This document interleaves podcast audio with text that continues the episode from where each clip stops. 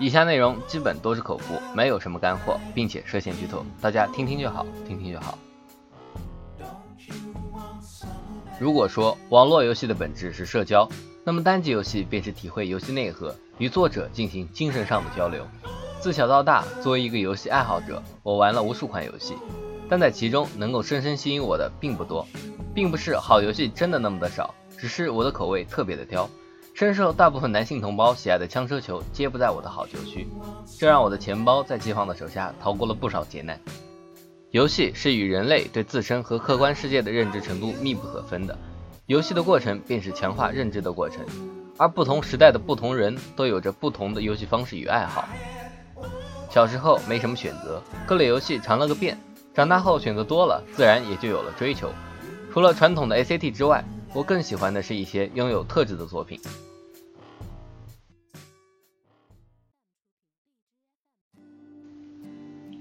电子游戏并不仅仅只是供人消遣的玩具，它在本质上与影视、文学、绘画、音乐都是相同的，是一种文化载体。它有着非常高的上限，这种形式特殊的载体可以传递出更多传统形式难以表现的理念，并且效率极高。《旺达与巨像》《风之旅人》《黑暗之魂》，在我玩过的众多游戏之中最受我的偏爱，但我并不想就他们的游戏性或玩法讨论太多。除此之外，他们有着非常大的共同点。当失去爱人的少年望着苍茫荒原，突然呼喊着阿格隆之时；当围巾消散的小红人在风雪中逐渐蹒跚之时；当来历不明的不死人再一次从篝火中醒来，踏进迷雾之时，我相信大部分玩家都能感受到同样一种情绪——孤独。孤独作为人最神秘的一种情绪，虽非与生俱来，却伴随自我成长，永远无法脱离。有些人选择放开胸怀，与他人并行，相互照耀；有些人选择鼓起勇气，独自迎向仍旧黑暗的未知前路。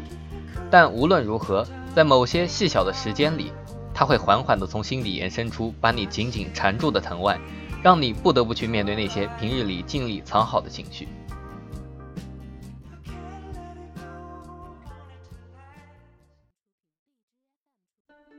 在各种各样的文化形式中。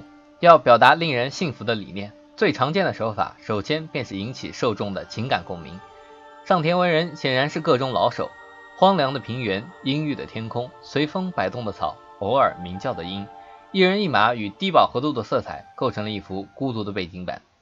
当玩家操纵着屏幕中小小的角色，奔驰在这片沉睡着魔神的土地，除了风声，便只闻马蹄飞踏，安静的令人有些不安。终于，玩家接近了巨像的区域。大鼓星的配乐适时的响起，更是将气氛烘托得淋漓尽致。为什么旺达的代入感那么的强？也许是因为第一次见到石像后，你与旺达握紧剑柄时的微微颤动；也许是因为宫殿里令人难以忍受的静谧；也许是因为与最终巨像决战前，你习惯性按下却发现失去作用的 X 键。旺达在故事中所感受到的情绪，我们每个人都深有体会。这种孤独不仅加强了玩家与主人公之间的联系，更是凸显了旺达在面对体型上看似不可战胜的巨象时那份坚定的觉悟。所以玩家才会在被计时一点点拉入之时，仍不愿意放开手柄上的按键，执着的将手伸向爱人所在的方向。那一刻，已经没有屏幕内外的分别。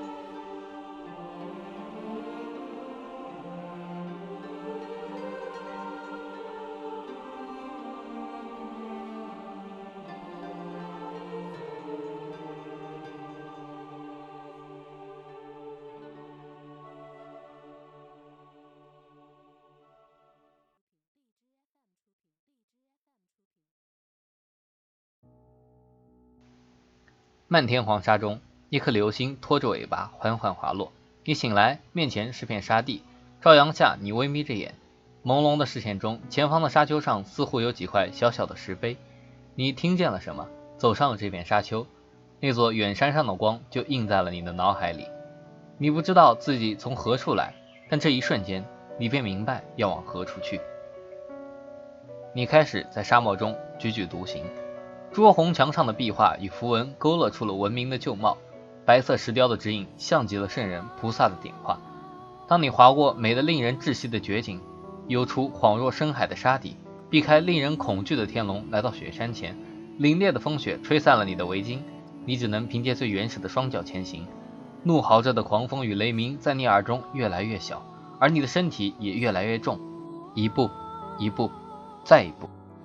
你望着曾经那么清晰，如今却仿佛幻影的光晕，只是努力的挪动疲惫的身体，渴望着更加接近心中的梦想。终于，受尽磨难的你倒在了雪地里，先贤们在飞舞的雪花中浮现，凝视着你逐渐冰凉的肉体。忽然间，你变轻了。光芒中被风雪吹散的围巾凝华出来，仿佛可以再次遨游天际。于是你纵身一跃，于电闪雷鸣之中，以极快的速度冲破层层积云。天龙发出震耳的吼声，在你身边伴行。你再也不惧，冲向了魂牵梦萦的朝圣所在。那仿佛是仙山瑶池，喜悦中你穿过天门，落到了或许曾有人为你画过爱心的雪地上。于是，在一片宁静里，你缓缓走进白光。一颗流星从山顶冉冉升起，月落日升之中，它划过天际，又复而落在初始的沙地上。一个小人茫然地张开眼睛，而之前你倒下的地方多了一块石碑。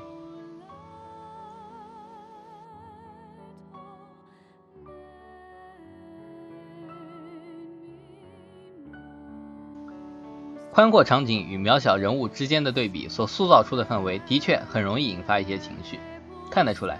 陈星汉是上田文人的忠实粉丝，只是他追求更加单纯的情感体验。且不论这种情感体验的设计是否以线上多人为基础，至少我更偏爱单人游玩时的感受。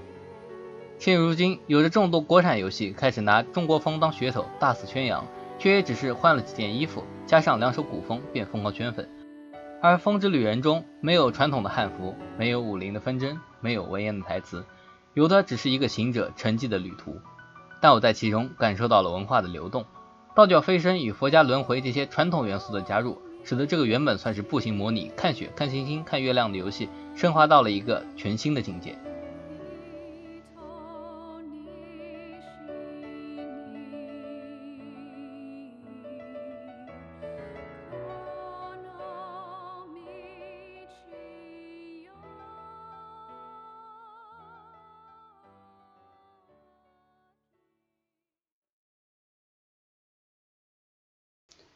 我曾以为，生命之火燃烧千年不息的葛温，即便成了新柴，也应是无比的强大。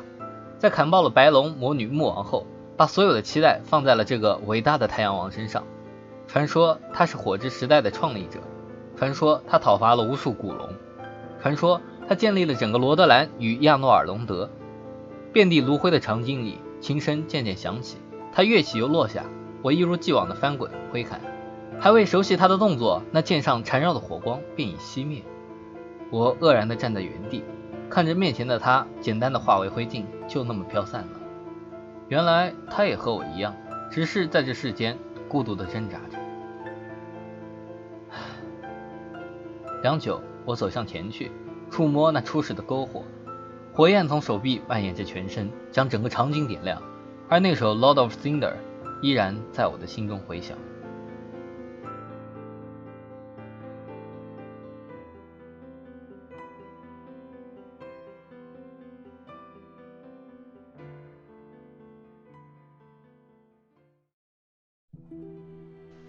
在《旺达与巨像》里，少年仅有一句台词：“风之旅人的小人只能发出类似音符的声音，而黑暗之魂的主角根本是个哑巴。”游戏设计中，海量的文字极大地丰富了游戏内容，但也限制住了人们的想象。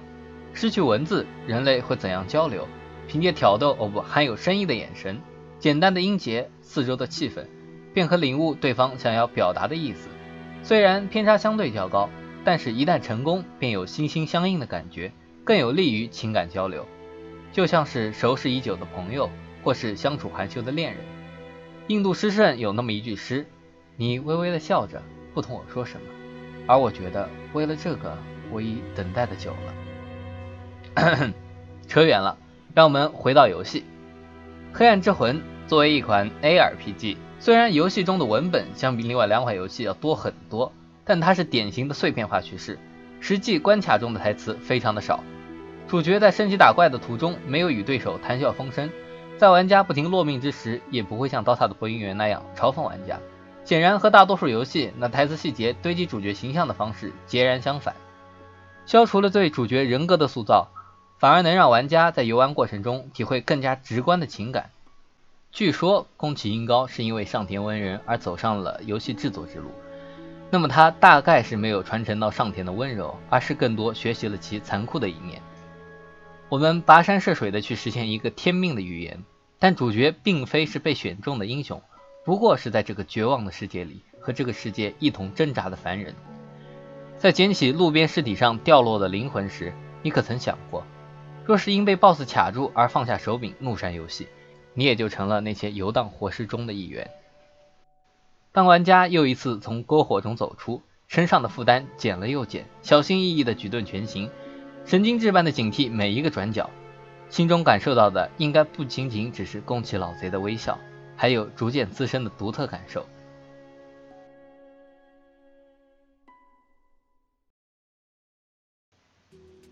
在我个人的游戏之旅中，令人记忆深刻的游戏还有很多，比如看似简单粗暴，实则讲述了一位英雄悲壮一生的洛克人 Zero 系列；比如以日本传统神话为背景，在水墨的画面中用毛笔挥洒创意的大神；比如有着渐渐旁白、颠覆传统玩法、完全是跳捉行为合集的史丹利的一员；比如剧情环环相扣、人物关联复杂、角色性格鲜明的涩谷四二八。当然，还有改变我对文字游戏看法、坐等陈潇发糖的逆转谈判系列。由于视频内容有限，我无法在这里一一点出。